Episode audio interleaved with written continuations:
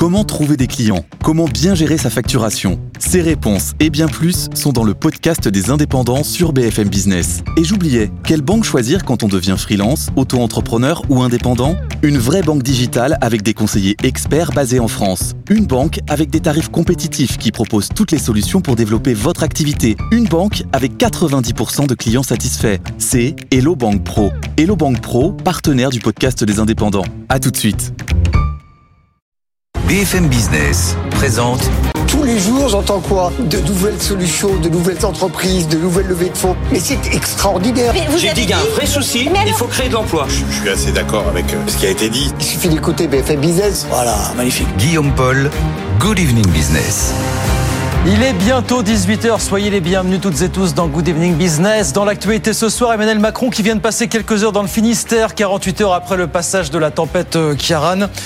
Il y a annoncé l'activation de l'état de catastrophe naturelle alors que les demandes d'indemnisation se multiplient. Dans quelle mesure d'ailleurs, c'est une question qu'on va poser ce soir, dans quelle mesure la multiplication des incidents climatiques euh, ébranle le modèle assurantiel classique. Ça, c'est un vrai sujet. On va en parler avec nos experts qui seront là, bien sûr, dans, dans un quart d'heure. Euh, sinon, dans les cryptos, l'ancien patron de FTX, Sam Backman-Fried, reconnu coupable de fraude, d'association de malfaiteurs, de blanchiment d'argent, euh, entre autres. C'est une mauvaise pub, une de plus pour le secteur des cryptos qui a beaucoup de mal à refaire surface 12 mois justement après la chute de FTX. Ça aussi, on en parlera largement jusqu'à 19h. Et puis, autant 2021 et 2022 avaient été des années magistrales pour le fret maritime, autant le réveil est dur en 2023. Les chiffres que le Danois Maersk nous a donnés euh, ce matin nous le confirment. La fête est finie dans le fret maritime. Il faut se faire une raison. Ça aussi, on vous en parlera. Mais on parlera de bien autre chose. D'ailleurs, on est ensemble jusqu'à 19h sur BFM Business. Good Evening Business commence avec le journal, bien sûr. Good Evening Business, le journal.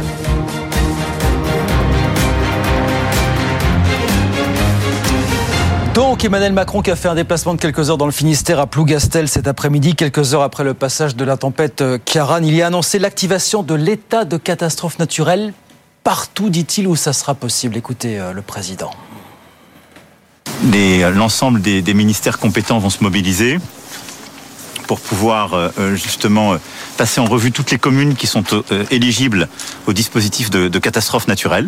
Donc ça ne se fait pas à l'échelle d'une région ou d'un département, hein, c'est vraiment commune par commune en fonction des critères. Et donc regarder l'étendue des travaux. Le ministre de l'Agriculture avec le ministre de l'Économie et des Finances vont aussi se mobiliser. On va regarder cas par cas ce qui est éligible au dispositif de calamité agricole qu'on a créé il y a quelques mois mobiliser les assureurs et créer des dispositifs spécifiques. En tout cas, on sera aux côtés de nos exploitants pour leur permettre de repartir. Voilà Emmanuel Macron à Plougastel au lendemain du passage de la tempête. Je vous disais de plus en plus d'indemnisations euh, qui remontent jusqu'aux assureurs. On en reparlera avec nos experts dans un quart d'heure. Dans quelle mesure la multiplication des incidents climatiques ébranle le business model classique des assureurs? Est-ce que la mutualisation euh, dans le secteur est menacée. On en parlera avec eux d'ici euh, d'ici un petit quart d'heure sur, euh, sur BFM Business. On voulait cela dit vous raconter comment dans ce gros quart nord-ouest, encore une fois, on avait quand même, on l'a dit pas mal, largement anticipé cette tempête. Notamment dans la Manche, du côté de la centrale nucléaire de Flamanville, qui a interrompu par précaution sa production. Justine Vassoy nous raconte ça.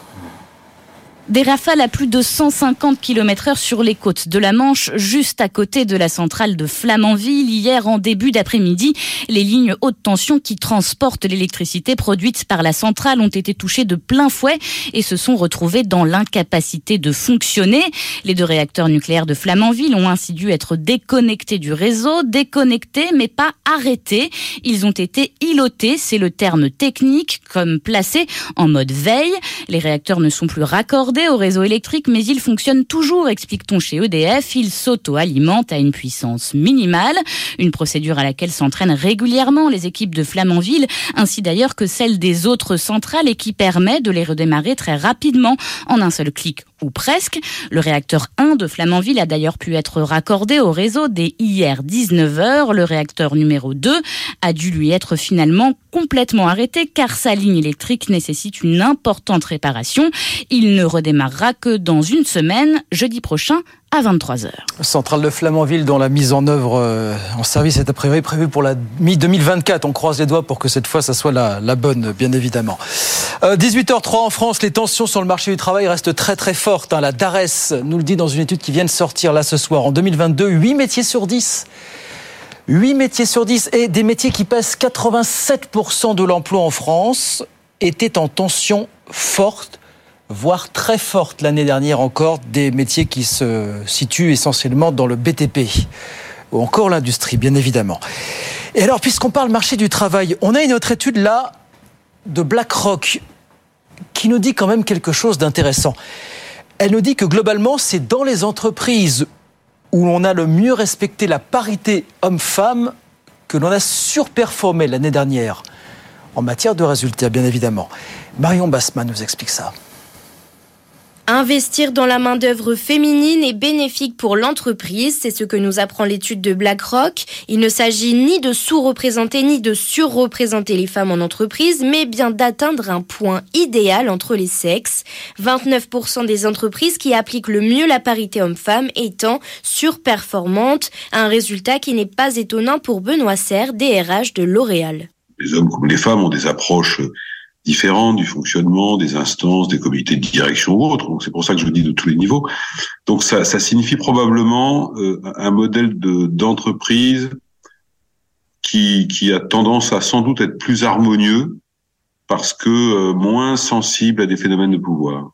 L'enquête montre aussi que la représentation des femmes tend à se dégrader avec l'ancienneté au détriment de la performance, ou encore que les entreprises qui mettent en place des politiques favorables aux femmes, comme des congés maternité plus longs, rendent leurs employés plus heureux et donc plus performants.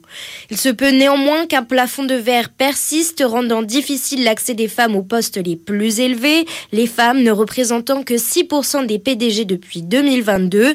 Pourtant, les entreprises étudiées dont les PDG sont des femmes ont surperformé les entreprises dirigées par des hommes de 1 point en moyenne au cours de la période 2014-2022. Ah ben voilà, conclusion, la parité homme-femme, ça paye. Évidemment, Marion Bassemin avec nous sur BFM Business. Dans l'actualité des entreprises, on est encore une flopée de résultats du troisième trimestre aujourd'hui.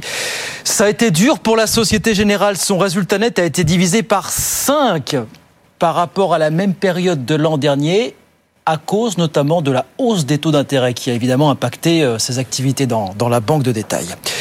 Et puis alors, je vous le disais, on a les résultats trimestriels de Maersk ce matin. Vous savez, Maersk, c'est le leader mondial du transport maritime. Là, euh, c'est par 17 que le bénéfice net a été divisé sur un an. Ce qui confirme que pour ce secteur, l'euphorie des années Covid, c'est définitivement bel et bien terminé. Jean-Baptiste Huette. Le secteur du transport, transport, maritime est confronté à une nouvelle normalité. C'est ce que dit pudiquement aujourd'hui euh, le DG euh, de Maersk, directeur général. Alors clairement, la fête est terminée. Euh, on sort de cette période Covid où on a vu des taux de fret qui pouvaient atteindre les 15 000 dollars sur certaines routes. Là, j'ai regardé avant de venir, on est retombé en moyenne à 1100 dollars. Donc vous voyez, la, la différence est, est, hallucinante. Et le ralentissement du commerce mondial s'est généralisé, a hein, expliqué il y a quelques jours l'OMC. Et donc depuis cet été, explique-t-on chez Maersk, on se retrouve en sur capacité dans la plupart des régions du monde. Ça veut dire trop de bateaux, trop de conteneurs, trop de capacités, puis en face, passer de marchandises. Ça fait plusieurs mois hein, que les grands armateurs alertent hein, sur euh, ce retournement de conjoncture. On y arrive. Euh, chez Maersk, on va donc supprimer 3500 postes d'ici 2024, qui viennent s'ajouter aux 6500 déjà supprimés depuis le début de l'année. Euh, au total, hein, l'effectif global chez Maersk moins de 100 000 postes, hein, alors qu'on était euh, allez, 110 000 postes en début 2023. Et Maersk espère économiser 600 millions de dollars grâce à ce plan. Et le problème de fond que soulevait récemment un cabinet spécialisé, euh, c'est que beaucoup de transporteurs sont actuellement en train de renouveler leur flotte de bateaux à cause de la pression environnementale pour se conformer aux règles. Seulement en face, ils ne se débarrassent pas suffisamment vite de leurs anciens bateaux. Donc on se retrouve avec des bateaux neufs, avec des bateaux anciens, donc beaucoup trop de capacité de transport et tous les experts du secteur euh, nous alertent en disant attention, on risquerait, on pourrait revivre, revivre cette crise des surcapacités qu'on a connue en 2008 et qui, sans mauvais jeu de mots, avait mis euh, tout le secteur maritime à terre. Voilà, la fête est terminée donc dans le fret maritime. Jean-Baptiste est avec nous sur BFM Business. Et puis, euh, c'est plus la fête non plus, c'est le moins qu'on puisse dire pour Sam Backman-Fried. Après cinq semaines de procès, le fondateur de FTX a donc été reconnu coupable cette nuit par un jury fédéral à, New York. Bonsoir Antoine Hollard, vous êtes sur euh, place à Washington pour BFM Business. SBF, comme on l'appelle, pourrait passer le reste de sa vie en prison, si ça se trouve, Antoine. Oui, et les jurés n'ont pas mis longtemps à délibérer. Sam Bankman-Fried est reconnu coupable des sept chefs d'inculpation qui pesaient contre lui, euh, notamment fraude, association de malfaiteurs et blanchiment. Alors pendant tout le procès, ses avocats ont essayé de le présenter comme un jeune entrepreneur un peu geek, un génie des maths, qui a certes commis des erreurs mais sans mauvaises intentions. Seulement voilà, cette ligne de défense n'a pas tenu face aux témoignages accablants de ses anciens proches collaborateurs et notamment son ancienne petite amie. Ils ont décrit comment l'ex-star des cryptos avait siphonné l'argent de ses clients pour spéculer à son propre compte et mener la grande vie entre jet privé et villa de luxe aux Bahamas. Cet argent qui lui a aussi servi à acheter de l'influence. Sam Bankman-Fried était devenu l'un des plus généreux donateurs du parti démocrate. Au total, il a détourné plus de 13 milliards de dollars. C'est l'une des plus grosses escroqueries de l'histoire, a dit le procureur. Alors aujourd'hui, l'ancien roi de la crypto est ruiné et il grille risque très gros. Sa peine sera prononcée en mars prochain. Il encourt jusqu'à 110 ans de prison. Voilà, et puis à titre de comparaison, en 2009, hein, vous savez que Bernard Madoff avait lui écopé de 150 ans de, prison pour son escroquerie à 65 milliards de dollars en, pyramide de, Ponzi. Bernard Madoff a donc fait un petit peu mieux que Sam Bankman-Fried en, en l'occurrence. Et puis alors pour finir, puisqu'on parlait des petits génies à l'instant, on voulait vous dire un mot des studios Marvel qui, eux, misent sur leur petit génie à eux, les Avengers, pour se relancer. Il y a beaucoup de rumeurs euh, de sortie de nouveaux films des Avengers qui pourraient éventuellement faire oublier quelques récents échecs commerciaux du côté de chez Marvel. Zidane Azouzi. Les Avengers au secours de Marvel? Selon le magazine Variety, le studio américain songerait à remettre en scène ses stars originales autour d'Iron Man ou encore Black Widow. Pour l'heure, le projet semble encore très lointain. Cette idée émerge alors que les dernières entrées réalisées par la franchise déçoivent. Depuis deux ans, aucun film n'a réussi à atteindre le milliard de dollars au box-office mondial. À titre de comparaison, Spider-Man No Way Home avait amassé près de 2 milliards de dollars, alors que cette année, Quantumania n'a rapporté que 460 74 millions. Le film n'est pas rentable. Il faut dire que depuis 2008, le studio détenu par Disney a enchaîné les succès planétaires. Mais aujourd'hui, des ajustements s'imposent. Nouvelle affaire embarrassante pour Marvel. L'acteur qui était censé incarner le nouveau rôle de méchant doit lui-même faire face à la justice américaine avec un procès très médiatisé à New York. Il doit répondre à des accusations de violence domestique. Bien qu'il s'en défende, la possibilité qu'il perde le procès a forcé Marvel à reconsidérer ses plans. Conclusion, va sans doute avoir besoin besoin des Avengers du côté de Marvel. Zidane Azouzi avec nous sur BFM Business. 18h11. On va sur les marchés. On va sur les marchés Euronext retrouver euh, notre super-héros à nous. C'est Étienne Braque avec une semaine quand même euh, haute en couleur, n'ayons pas peur de le dire, à la Bourse de Paris. Bonsoir Étienne, on termine dans le rouge cette fameuse semaine. Hein. Bonsoir Guillaume.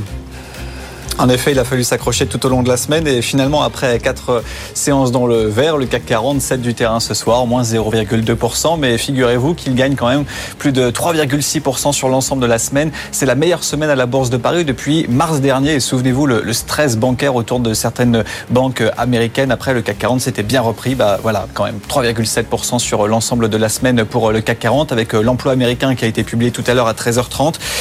Mauvaise nouvelle, mais bonne nouvelle pour les marchés. Moins de création de postes qu'attendu. Ça ralentit aux États-Unis, 150 000 créations de postes le mois dernier, alors que le marché attendait 180 000. Et puis dans le même temps, les chiffres de septembre ont été euh, révisés euh, à la baisse. Donc par rapport à cela, vous avez l'obligataire qui se détend très nettement. Le 10 ans américain se retrouve à 4,5% alors qu'il était proche des 5% il y a encore quelques jours. Et puis ça profite également au taux français. Bonne nouvelle, 3,23 pour le 10 ans français. Quand le Bund allemand redescend à 2,64, l'euro également qui se reprend très nettement, qui retrouve la barre des 1,07 alors qu'il était à 1,05 en début de semaine. Et puis euh, le pétrole qui ralentit, puisque forcément c'est bien le signe que l'économie américaine est en train de ralentir, au point que ça y est, hein, pour les traders, il y aura plus de hausse de taux en décembre, voire même c'est peut-être totalement terminé, au point même que certains analystes, on en parlait tout à l'heure dans BFM Bourse, s'attendent à des baisses de taux au mois d'avril prochain. 80 dollars pour un baril de WTI, un plus bas de deux mois, 85 dollars pour le baril de Brent. Et puis euh, sur les valeurs, c'est comme ces derniers jours, les gros gadins de ces dernières semaines se reprennent très nettement. Worldline, Téléperformance, Alstom gagnent plus de 5% ce soir à la clôture. Étienne, comment ça se passe pour l'action Apple à Wall Street? Parce qu'on a vu les résultats trimestriels, on attendait de voir ce qu'allait se passer aujourd'hui, évidemment. Hein.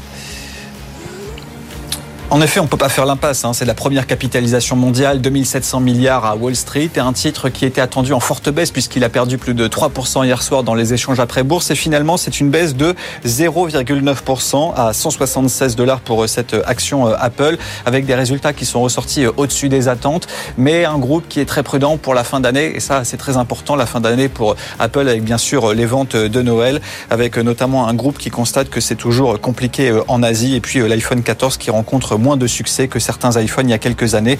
Mais le marché encaisse plutôt bien la nouvelle et Wall Street qui est en pleine forme, plus 1% pour le S&P, plus 0,8% pour le Dow Jones. Rendez-vous compte, les trois indices américains gagnent plus de 5% sur l'ensemble de la semaine. C'est leur meilleure semaine de l'année. Il faut revenir à novembre 2022 pour retrouver de telles performances hebdomadaires. Merci beaucoup Étienne. Voilà pour ce point très complet évidemment sur la situation des, des marchés à la mi-séance du côté de Wall Street. La bourse de Paris donc qui termine la semaine en légère baisse. 18h14, on marque une pause et puis on revient dans un instant avec nos experts jusqu'à 19h. L'avenir du modèle assurantiel se pose. On va en parler bien sûr. On va reparler évidemment des grands sujets du jour. Atos, la Fed et puis l'environnement des cryptos toujours sinistré un an après la chute de FTX. Et donc cette condamnation, enfin en tout cas cet appel à la condamnation aujourd'hui de 5 Backman-Fried. On est ensemble jusqu'à 19h. À tout de suite. BFM Business présente Good Evening Business, les experts du soir. Allez, 18h16, ils sont là jusqu'à 19h, bien sûr. Nos experts en direct sur BFM Business. Pierre-Henri de Menton est avec nous. Bonsoir Pierre-Henri. Bonsoir. Bienvenue, directeur de la rédaction de Challenge. Xavier Patrolin, bonsoir Xavier. Bonsoir. Président d'Albatros Capital. Et puis Pascal Delima est avec nous. Bonsoir Pascal. Bonsoir. Bienvenue également chez F économiste CGI. Business Consulting. Alors, beaucoup de choses dans l'actualité ce soir, évidemment. D'abord, bah, Emmanuel Macron, ce déplacement tout à l'heure du côté de, de Plougastel, hein, dans, dans, le Finistère. Euh, quelques heures après le, le passage de la tempête euh, Ciaran. On a appris hier soir que la période de déclaration des sinistres sera finalement étendue jusqu'au 1er décembre prochain, soit 30 jours après le passage de la tempête. Et puis Emmanuel Macron, tout à l'heure, l'a dit. On va activer bientôt, dès que possible, partout où ça sera possible, l'état de catastrophe naturelle. Écoutez le président de la République tout à l'heure euh, en Bretagne l'ensemble des, ministères compétents vont se mobiliser pour pouvoir euh, justement euh, passer en revue toutes les communes qui sont euh, éligibles au dispositif de catastrophe naturelle. Donc ça ne se fait pas à l'échelle d'une région ou d'un département, hein, c'est vraiment commune par commune en fonction des critères. Et donc regarder l'étendue des travaux. Le ministre de l'Agriculture avec le ministre de l'Économie et des Finances vont aussi se mobiliser. On va regarder cas par cas ce qui est éligible au dispositif de calamité agricole qu'on a créé il y a quelques mois mobiliser les assureurs et créer des dispositifs spécifiques. En tout cas, on sera aux côtés de nos exploitants pour leur permettre de repartir avec un petit coup de pression, comme d'habitude, des pouvoirs publics sur les assureurs pour faire les choses vite et bien. Il y a des estimations qui commencent à sortir. Alors, on en pense qu'on veut sur le, le coût de ces, de ces tempêtes, de cette tempête, entre 370 et 480 millions d'euros. Bon, c'est les chiffres à prendre avec des pincettes, on imagine Pierre-Henri, comme tout le monde. Comme voilà, ouais, on a vu le petit coup de pression, la mobilisation oui. des assureurs, euh, puisque c'est quand même les assureurs euh, qui payent. Euh, ce qui est certain, c'est quand on regarde les chiffres, vous avez vu peut-être le cours d'AXA qui, oui. qui a, un petit peu baissé aujourd'hui. Donc oui. bon, c'est un peu curieux parce qu'on peut imaginer depuis le temps qu'on parle de cette montée euh, des catastrophes naturelles que ça a été anticipé euh, par les analystes financiers pas tout à fait, visiblement. Il y a encore un risque qui existe, euh, qui n'est pas, on va dire, euh, anticipé. Et je pense que c'est très difficile d'anticiper. Mmh. Et la réalité, quand on regarde, si on prend ce critère des catastrophes naturelles, ça a coûté euh, en 2022 un peu plus de 10 milliards d'euros aux assureurs français. Et quand on regarde sur la décennie précédente, on était plutôt à 3 milliards et demi en moyenne. Donc c'est en train de monter. Donc euh, du coup, la question, c'est quel est l'avenir voilà. Quel est l'avenir du système? Ça, c'est pour le court terme. Sur le long terme, c'est très très compliqué. Là, je vais peut-être laisser euh, les économistes non, non, vous avez, euh, en parler parce que, le, le bon euh, en tout cas, en tant que euh, journaliste et observateur, on va dire à court terme, ce qui est certain, c'est que ça se répercute à la fin, euh, quand même, dans les primes d'assurance, hein, parce oui. qu'on on voit que qu'elles augmentent. Oui. voilà. Donc, mais est-ce que ce système va pouvoir, voilà Après, il y a des risques. Euh, on peut réduire les assiettes, on peut réduire les risques. Ouais. Euh, je rappelle qu'un certain nombre de grands risques qui ne sont pas assurés. Hein. Par exemple, quand on fait un lancement de satellite, c'est pas toujours assuré. Donc il y a des très grandes catastrophes où les assureurs peuvent plus quoi. Donc euh, voilà le sujet. Non non mais vous avez lancé le sujet qu'on voulait aborder.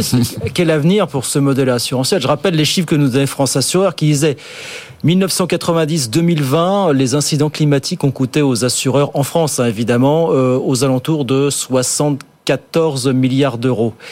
2020-2050, on serait aux alentours de 143 milliards, donc quasiment le double. Voilà, ça nous donne un avis de ce qui nous attend. Et ça pose la question de l'avenir de ce modèle, de ce business model. Oui, tout à fait. Alors, de l'avenir de, de l'avenir de ce modèle et bien préciser également le contexte assurantiel qui est aussi très particulier au-delà même d'ailleurs de ces risques de plus importants, de plus en plus importants et qui coûtent de plus en plus euh, cher pour les assureurs, il y a aussi une pression considérable sur le terrain réglementaire puisque le, le monde assurantiel est en train de plus en plus de, euh, de réintégrer un certain nombre de normes réglementaires comme le fait le secteur bancaire. Euh, je pense notamment à des réglementations sur la fraude, des réglementations sur la KYC, euh, Know Your Customer, hein, des réglementations sur euh, la lab la lab FT également, tout ce qui est à la lutte anti-blanchiment notamment.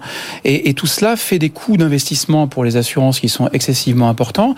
Arrivant cela euh, en parallèle tous les nouveaux risques, dont les risques climatiques qui sont pas, alors je vais préciser ce que signifie nouveau, euh, qui sont pas nouveaux en soi, mais dont la probabilité d'occurrence euh, augmente et dont les impacts augmentent aussi. C'est-à-dire que le monde assurantiel avait cette habitude à un moment donné de considérer que tout ce qui était risque climatique, les tempêtes, etc., faisait partie en gros des stress tests, c'est-à-dire une occurrence extrêmement faible de survenue avec un impact très élevé. Aujourd'hui, on a un impact encore plus élevé, mais une, une occurrence beaucoup plus élevée aussi. Donc c'est cela le vrai problème. Donc comment gérer ces investissements pour pouvoir justement être totalement conforme sur le terrain réglementaire? Comment gérer ces nouveaux risques dont les impacts et la, sur, la survenance sont de plus en plus élevés? Euh, et puis, enfin, c'est le dernier point qui me paraît essentiel, qui est évidemment euh, l'enjeu euh, indiscutable des innovations, en particulier de, de l'intelligence artificielle, la des robots process administration, etc., qui doivent améliorer aussi euh, le, la gestion au quotidien, je dirais, euh, euh, du, du, modèle assurantiel, que ce soit pour la sélection des clients ou que ce soit pour le suivi des clients ex post. Est-ce que ça veut dire que la, ce qu'on appelle la mutualisation solidaire est potentiellement euh, menacée? Est-ce qu'il va falloir apprendre à répartir autrement le poids de la sinistralité finalement pour vous euh? Ça existe déjà. Hein. Ça existe déjà? Mais ça va aller crescendo, Xavier. Oui, parce qu'il y a toutes sortes de risques euh, sur lesquels les, les assureurs se désengagent. On prend euh, typiquement le, alors un, autre risque qui est un risque climatique, qui est le gel dans le sud-ouest ou le sud-est de la France. Il y a nombre d'exploitations viticoles qui n'ont plus d'assurance, ne trouvent plus d'assurance. Il y a plus. Pourquoi? Tout simplement parce que sur les dix dernières années, vous avez eu trois ou quatre épisodes de, épisodes de gel, euh, juste, juste ce qu'on appelle après le débourrage. Paradoxalement, le réchauffement entraîne un bourgeonnement précoce en début mars, fin février, début mars, mais par contre, le gel, la, vague de gel arrive après le, le débourrage. Et ça, c'est fatidique. Avant, dans le régime climatique qui précédait, le régime de gel n'arrivait qu'avant le débourrage. Donc c'était moins, moins, moins. Et donc, vous avez ce, ce, type de, de, de, situation. Et donc moi, ce que, ce que je crois, c'est que les assureurs vont se, tout simplement se désengager. C'est-à-dire qu'on on a des, des risques qui ont des occurrences nouvelles, donc qui sont pas probabilisés. Je, vais vous faire sourire. Euh, un, petit, une petite observation. Hier, je, je, vous prenez les records de vent. Mmh. Hein, de records de vent. Vous avez eu une pointe à 210 km/h, mais les records ont été battus. Et les records ont été battus par rapport aux tempêtes de 87 et de 4, non, de 87 et de 90, 99. 99, c'est le Les records sont battus en moyenne d'une dizaine à une quinzaine de kilomètres heure. C'est absolument spectaculaire. Donc si, bon, en intensité, c'est spectaculaire.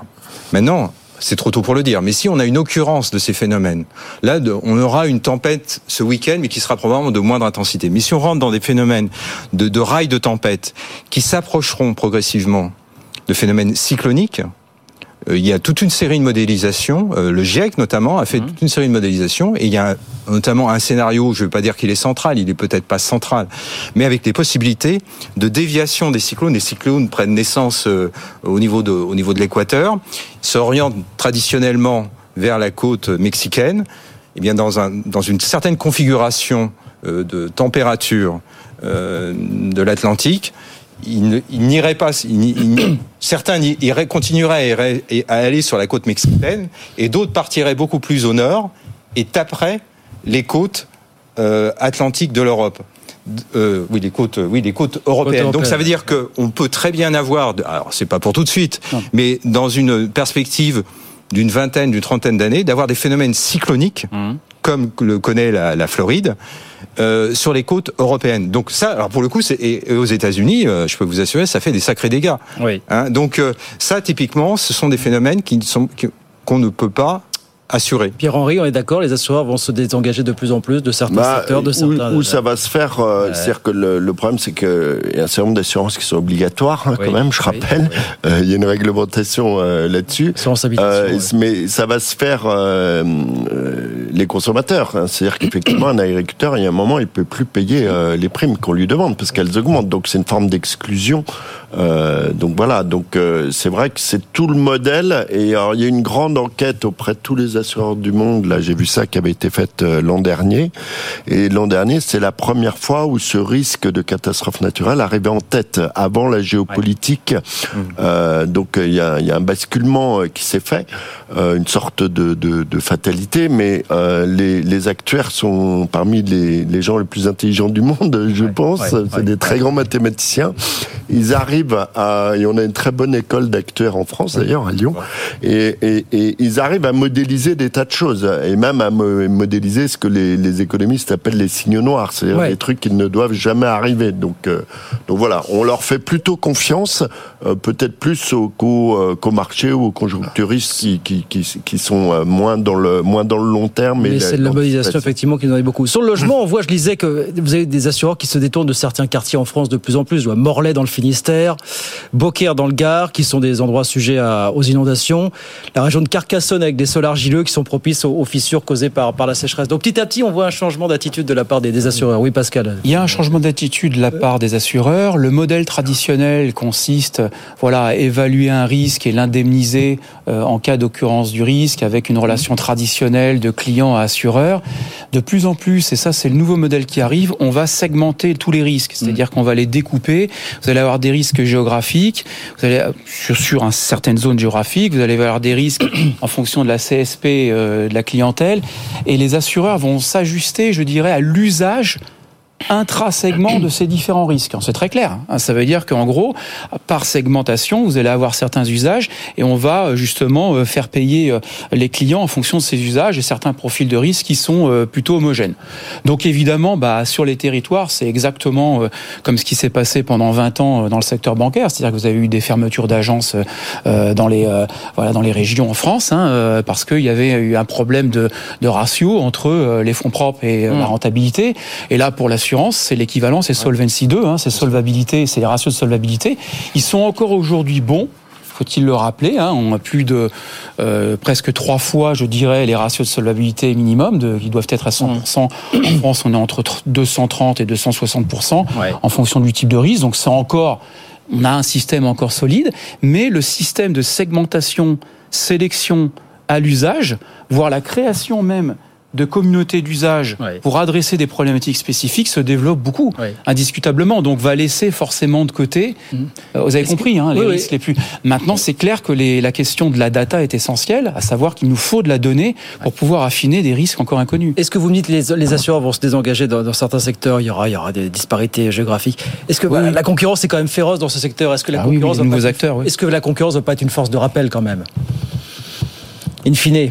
Bah, enfin, pardon, mais, moi, je pense qu'on voit euh, ce qui se passe aux États-Unis, où il y a où il y a une montée de ces risques qui ont habité. Il y a des énormes mastodontes euh, qui se sont créés, des énormes groupes.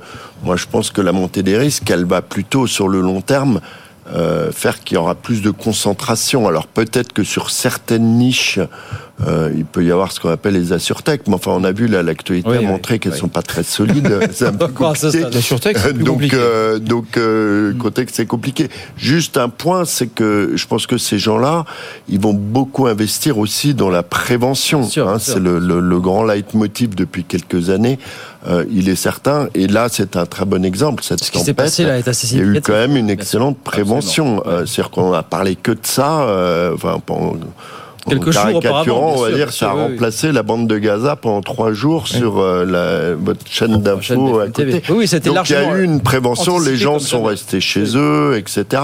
Ce qui était peut-être pas le cas avant. hein. Concurrence, force de rappel ou pas du tout pour vous, vous, voyez aussi le secteur se concentrer en conséquence, euh, Xavier, pour finir là-dessus? Bah, En tout cas, il va devenir plus intense en termes capitalistiques. Il va falloir de plus en plus de fonds propres, des fonds propres et de la compétence. On- le problème, c'est qu'on est dans la phase de transition. Je vais pas euh, convoquer Gramsci, mais on est dans cet entre-deux de, de régime climatique. Là, c'est pas un régime politique, euh, et on se dirige vers ce que tu as dit tout à l'heure sur les, les terres argileuses. Oui. Il y a, je crois, une commission euh, sénatoriale qui a auditionné pas mal d'intervenants là-dessus. Je me souviens plus, je vais, je un, un pourcentage. hein. Tu prends-le avec grande précaution, mais il y a peut-être 20, 30% des maisons françaises qui sont, qui exposées au risque de contraction de l'argile. Et là-dessus, je peux vous t'assurer que les, les assureurs, hein, parce que le- le- l'enfer se cache dans les détails, Mmh. euh, les- il faut bien lire les clauses, et je peux dire que les assureurs, pour l'instant, ne se précipitent pas pour euh, euh, pour euh, euh, comment dirais-je euh, intégrer le risque de fissurage. En fait, ce qui se passe quand tu as une terre argileuse, c'est qu'elle se contra- contracte durant la phase estivale et qu'elle attaque les fondations. Jusqu'à présent, les terres argileuses avaient une, une variation d'humidité était relativement faible, donc c'était stable. À partir du moment où il y a un réchauffement climatique, les variations de température de l'argile et donc ça, ça, ça, ça te détruit complètement les fondations Mmh. des maisons, d'où des fissurages. Et il y a toute une série de territoires en France, dans les Vosges, mais pas uniquement, où tu as des, des maisons, des, des, villes entières, enfin des villes, des villages, où tu vois les maisons se fissurer. Donc leur valeur, euh, bah, au fond, leur- la valeur des maisons disparaissent. Et les assureurs, alors là, euh, disent euh, ce risque. Donc les pouvoirs, non seulement il faut, il faut des acteurs, mais il faut un cadre réglementaire pour euh, euh, pour euh, pour intégrer pour intégrer ce risque. hein. Donc euh, on est juste, on est au tout début du, du- du phénomène et là pour le tout, on n'a pas les tables de mortalité. hein. On est euh, là, on est dans le dans le pas le brouillard de la guerre, mais Ouais. le brouillard du réchauffement climatique. hein. Allez, évolution inexorable du modèle assurantiel français. On pourra en reparler. On en reparlera bien sûr sur BFM Business. Il est un peu plus de 18h30. BFM Business présente Good Evening Business, les experts du soir. Allez, 18h35, les experts sont de retour jusqu'à 19h en direct sur BFM Business. Pierre-Henri de Menton, Xavier Patrolin et Pascal Delima. Alors, ça a été une des infos de la nuit dernière. Un Sam Backman-Fried, fondateur de FTX, reconnu coupable euh, de fraude, d'association de malfaiteurs et de blanchiment d'argent. Il y a sept chefs d'inculpation en tout. hein. Le tableau est assez, euh, assez impressionnant.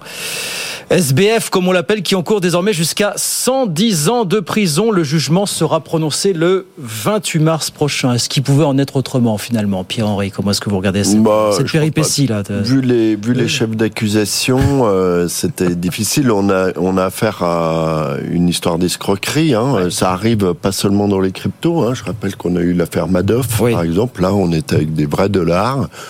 Donc, euh, donc voilà, ça arrive de temps en temps. Ça fait partie de la tradition, de la grande tradition de, de Wall Street au sens large, où il y a de temps en temps des, des très grandes escroqueries euh, avec des, des procès à très grand spectacle aussi, hein, puisque c'est c'est le cas là. On a vu défiler euh, sa fiancée, toutes sortes de personnages euh, assez euh, assez haut en couleur, ou pas tellement haut en couleur. Justement, c'était presque parfois un peu décevant. C'était un peu des geeks, un peu ternes.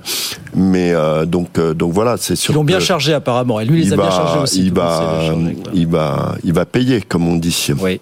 Décision, enfin, le- le- la peine sera prononcée le 28 mars prochain. Il a reconnu de grosses erreurs, mais il a, il a nié avoir enfreint la loi. Il peut-être pas coupable, hein, Xavier. Ah oui, moi, moi j'aurais, si j'avais été avocat et si j'avais accepté de le défendre, la condition première aurait été qu'il euh, accepte de plaider coupable.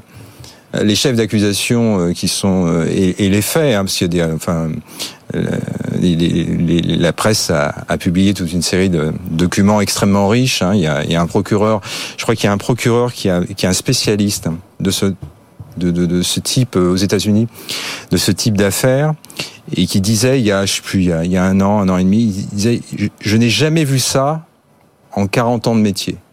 Je n'ai jamais vu en 40 ans de métier de tel un tel niveau de malversation. Donc bon. Même Madoff. Mais oui, mais Ma- Madoff, j'allais dire, c'est Madoff, c'est un grand classique. C'est, Ah bah, bah, oui, c'est- c'est Ponzi, c'est, bon, un grand classique avec beaucoup de. de... Mais, mais là, il il y, a beaucoup d'acteurs.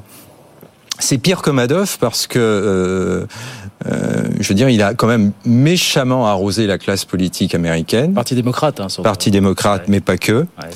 Euh, donc il y a de la corruption. C'était c'était quelqu'un de, je veux dire, de, malheureusement de très subtil. Hein, et donc euh, et donc oui, il faut, faut plaider coupable dans une telle situation parce que euh, les, les, faits qui sont présentés, alors moi j'ai pas investigué, mais les faits qui sont présentés en amont oui. ne lui laissent aucune porte de sortie. Donc quand vous n'avez pas beaucoup de portes de sortie, bah, vous plaidez coupable, ça permet de ça permet de négocier un certain nombre de choses. Mais il ne l'a pas fait. Pascal Delima.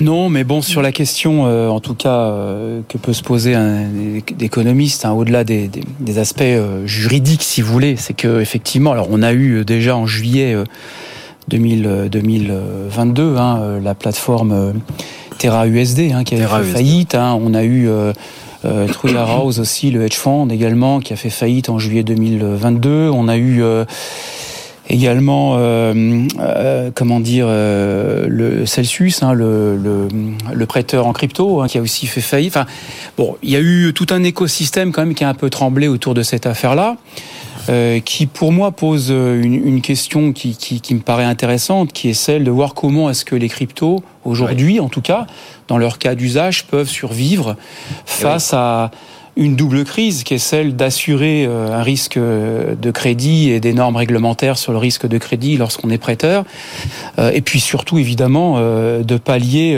comme on l'a vu en 2021 avec le Bitcoin à des risques considérables de volatilité oui. De protection de la clientèle. Pour moi les sujets je les vois vraiment bon je sais pas je connais pas le dossier juridique à la limite c'est presque pas mon métier mais euh, disons que en, en revanche mon métier c'est celui d'imaginer les signaux faibles par rapport à cette affaire là qui nous permettent de dire aujourd'hui qu'est-ce que euh, qu'est-ce que pense la, la, Banque centrale européenne en matière de crypto de crypto-monnaie? Est-ce qu'il faut faire un euro numérique exclusivement pour les consommateurs, pour les commerçants, pour l'administration publique et ouais. payer les services publics par exemple?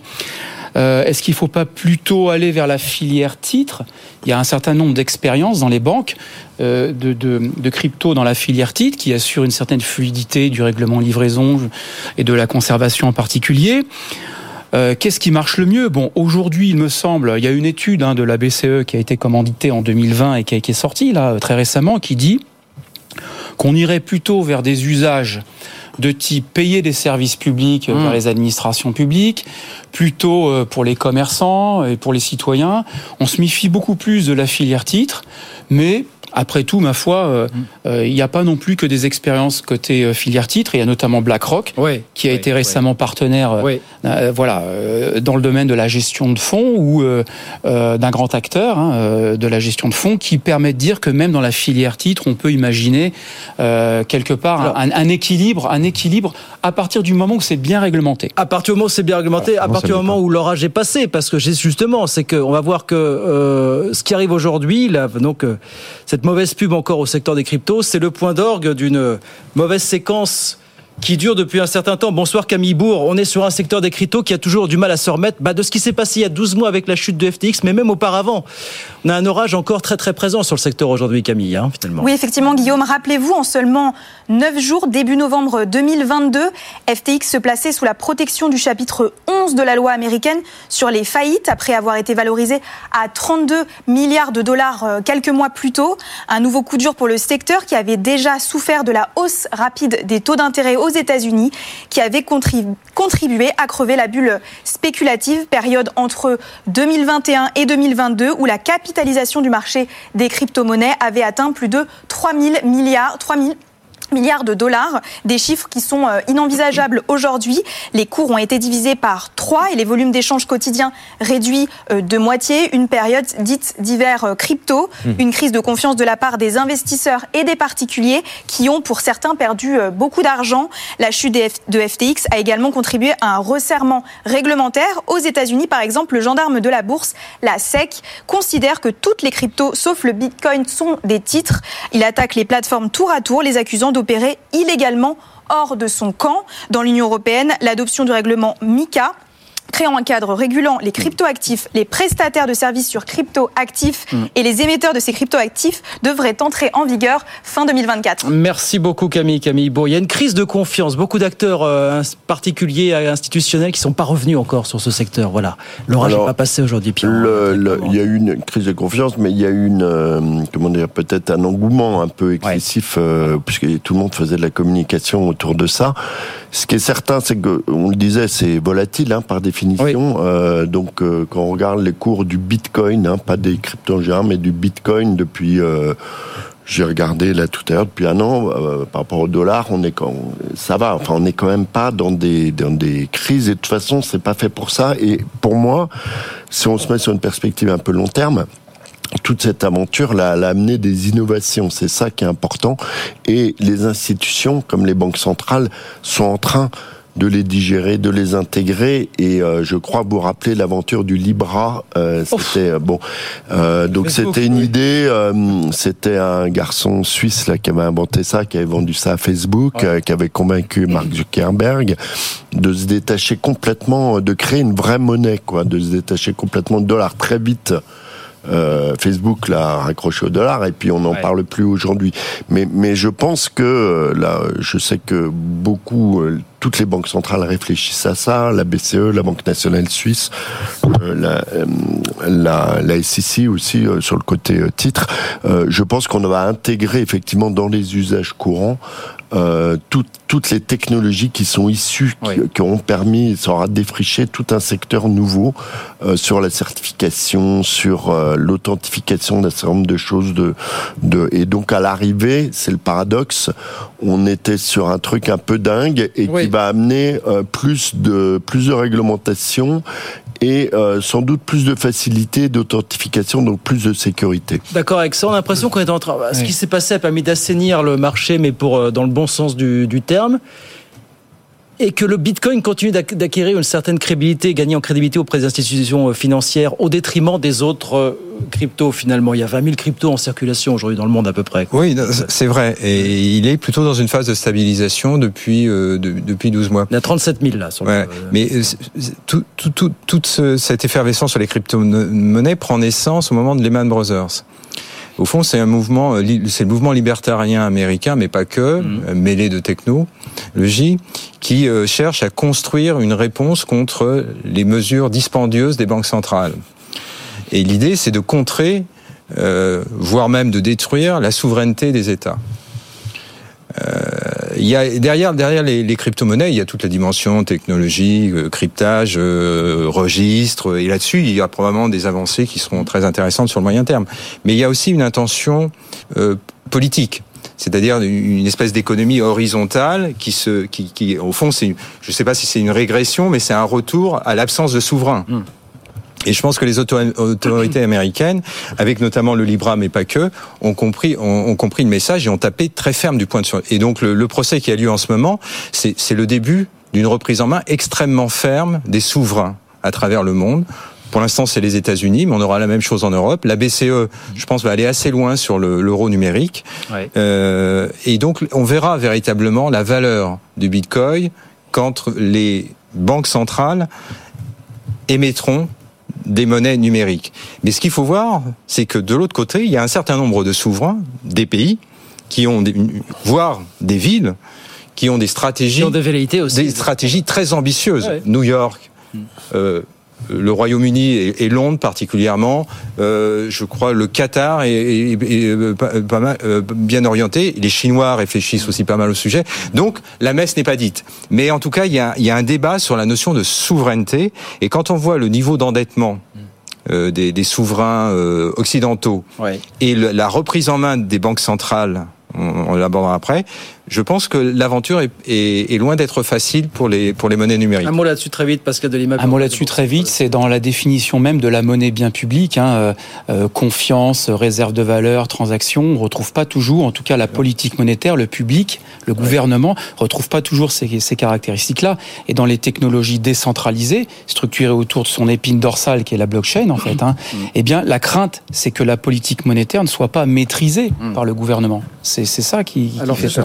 Puisque vous parlez politique monétaire, puisque vous parlez de maîtrise de la situation, la Banque euh, centrale américaine, la Fed, qui a donc euh, une nouvelle fois annoncé un statu quo sur ses, sur ses taux d'intérêt.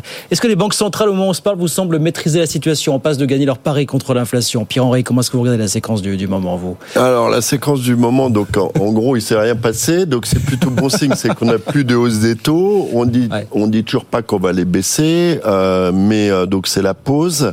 Euh, ce qui est certain, c'est que, alors, je pense que c'est difficile de prendre euh, la politique. Il faut prendre la politique économique, les résultats économiques, en tout cas conjoncturels globalement. Euh, donc il y a un mix hein, entre euh, entre monétaire et budgétaire, forcément. Euh, le mix, il n'est pas tout à fait le même de part et d'autre de l'Atlantique, comme on dit. Et ça a l'air de marcher un petit peu mieux aux États-Unis euh, qu'en Europe, à mon avis, puisqu'on on voit qu'en Europe l'inflation est certes plus basse qu'aux États-Unis. Hein, on est descendu, c'est très impressionnant. Hein, ouais, ouais, euh, le chiffre, le dernier chiffre dans la zone euro, et on est descendu sous les 3%. On s'y attendait pas vraiment mais on voit quand même qu'on a un certain nombre de pays qui, qui, qui partent en récession, hein, et pas des moindres, hein, et notamment la locomotive allemande. Donc on a un vrai, vrai problème de croissance.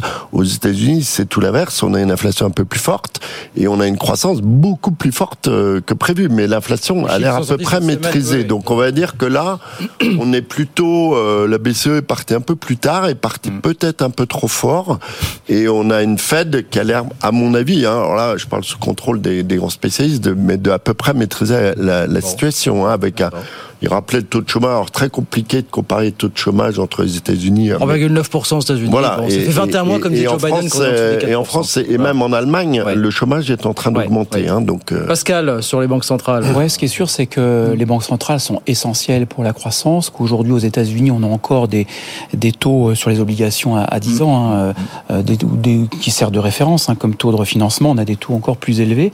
Et on arrive, parce que le sujet pour l'économie, c'est se dire, est-ce qu'avec des taux d'intérêt élevés, finalement, ils sont censés maîtriser l'inflation, on arrive à faire de la croissance.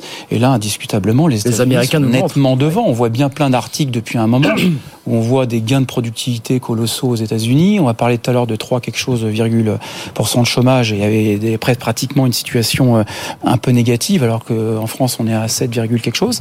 Donc euh, voilà, les États-Unis parviennent encore aujourd'hui grâce. Alors il y a quand même quelques petits déficits. Hein. C'était pas ouais, ouais, cas avant aux États-Unis. Hein. On est sur des taux quelques... de, de, de, déficit européen maintenant là-bas. Des déficits hein. européens, c'est vrai. Bon voilà, il y, a, il y, a, toujours une thèse, antithèse à peu près. Oui, oui, oui. Sujet. En économie, l'antithèse serait celle-ci effectivement, peut-être un peu d'inégalité. On parle aussi mmh. souvent d'un système de protection moins important, mais si on reste sur des indicateurs qui intéressent en particulier les agences de notation, qui est l'indicateur du PIB, de la productivité, etc., en faisant fi de certaines questions sociales aussi, tous les mots sont importants, bah, les États-Unis, depuis dix ans, ont complètement galopé. Ah ouais, ouais, Ils ont distancié d'une façon.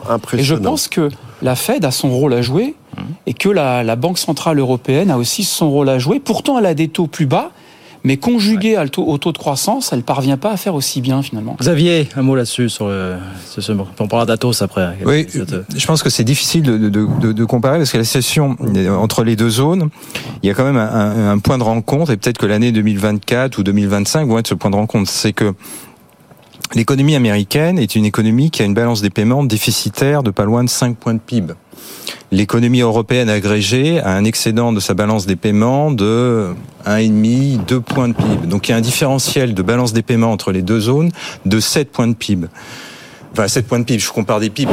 Enfin, il y a moins 5 moins 5, entre moins 5 et moins 4 aux États-Unis et entre 1,5 et plus 2 euh, dans la zone euro. Alors le plus 2 est essentiellement concentré sur la zone marque et sur l'Allemagne. Euh, je, je pense que si on se place dans une perspective de démondialisation, notamment avec des financements venant de l'empire du milieu et de l'empire du soleil levant, qui sont en phase de diminution, je pense que la question de la balance des paiements, c'est-à-dire du financement des déficits abyssaux de l'économie américaine, va se poser. Alors oui, en instantané, on a un acteur qui est super vitaminé. Instantané. Oui. Hein, c'est-à-dire on a chauffé à blanc l'économie américaine. C'est-à-dire on a mis, on a mis un plan de relance sur un plan de relance. Ouais, oui, Biden. C'était la superposition des voilà. plans de relance. Obama, voilà, avec, voilà. avec une politique monétaire qui a été une politique monétaire extrême de, de, enfin, qui, a, qui a vraiment qui n'a pas été en, en contre-pouvoir. Mmh hein, qui n'a pas cherché à contrebalancer les risques. Tout ça sur un, sur un, marché du travail qui est structurellement en train de se modifier complètement. Euh, là, sur, la statistique qui a été publiée à 14h30, j'ai pas eu beaucoup de temps, mais j'ai juste recalculé le différentiel euh, pour pour un chômeur. Un chômeur rencontre actuellement, donc sur la stat d'octobre, rencontre 1,47 offres d'emploi. Sur les 20 dernières années, depuis le début des années 2000, un chômeur rencontrait en moyenne une demi-offre d'emploi. Donc ça veut dire que même avec 180 000 créations d'emplois, qui est un chiffre relativement faible, on a aujourd'hui entre l'offre et la demande d'emploi aux États-Unis un différentiel, donc une pénurie de plus de 3 millions de, de, de 3 millions d'emplois. Donc c'est, on a une dimension structurelle, et ça c'est les baby boomers qui sont en train de partir à la retraite. donc il y a quelque chose qui est en train de se passer. L'Europe va être confrontée exactement au même problème. La France pareil. Alors on a d'autres problèmes hein, sur le marché du travail. Et donc je, je pense qu'on est. Et donc la situation américaine, je la trouve très inquiétante à moyen terme. Moi, je, je, sur le dollar, je trouve que euh, j'ai vu tout à l'heure défiler derrière vous In God, in God, We Trust. Hein, c'était. je pense que les marchés vont se poser la question sur la valeur du dollar dans quelques temps. Ok, donc attention à cette économie américaine, à surveiller. Ça n'est qu'un instantané, voilà, c'est ce que vous nous dites. Trois minutes, euh, malheureusement c'est peu, mais pour parler dire un mot du dossier Atos, David Layani, euh, patron de Winepoint qui sort du bois, qui possède 9,9% du capital. Peut-il être le chevalier blanc? Alors, c'est la deuxième fois qu'il sort du bois. Hein. Il est sorti une première fois. Mais derrière, il avait été reçu. En gros, euh, tout le monde avait rigolé. Euh, le gars était pas très sérieux. Euh, qu'est-ce qu'une boîte Il s'attaque à quelque chose de beaucoup plus gros que lui, etc. Là, la cible est beaucoup plus petite, beaucoup plus faible. Donc il s'est très bien entouré. Hein. C'est un vrai commando. Il a pris le général 5 étoiles, des énarques. enfin, il a tout ce qu'il faut. tous les réseaux, il est déjà dans beaucoup de réseaux. Donc, donc voilà. Je veux dire, c'est pas à prendre à la légère. Il a un petit problème quand même qu'il faut qu'il sorte 4 milliards. Donc euh, mais ça se trouve, hein, il y a de l'argent, il y a de l'argent quand même partout. Après, voilà, hein, c'est un feuilleton c'est pas fini. Les week-ends dans ce genre d'opération sont propices à. Là, on parlait cet après-midi d'une autre offre nationale française parce que c'est l'accord sur lequel tout le monde joue. Vous savez, ça c'est un peu politisé, etc. Voilà. Il y a, il y a quelque chose de d'amusant quand même dans ce dossier. D'habitude, sur ce genre de d'affaires, on a toujours, et l'Élysée a pensé, Matignon et Bercy est contre ceci, il y a un conseiller industriel. Là, il y a personne. Hein. Silence, assourdissant. Silence, silence. Donc c'est pas plus mal. Hein. De toute façon, ça fait du bien de temps en temps quand même, que, parce que l'État est quand même euh, très très présent partout, dans tout tout. L'État stratège, hein, voilà. Euh, donc euh, là, on nous saoule pas trop. En tout cas, du côté euh, de l'État, c'est pas la même chose au Parlement, hein, où il y a il y a notamment LR qui qui, mmh. qui s'indigne et, et, met en avant la politique industrielle, la souveraineté, etc. Mais en tout cas, c'est quelque chose de surprenant dans ce dossier-là, dans ce feuilleton, hein, puisqu'on peut appeler ça un feuilleton avec des personnages très en couleur qui ont ressurgi comme euh, Mustier. Hein, vous vous rappelez Jean-Pierre Mustier, l'ancien euh, l'ancien patron de Kerviel. On a une minute, euh, Xavier, sur Athos. Bon.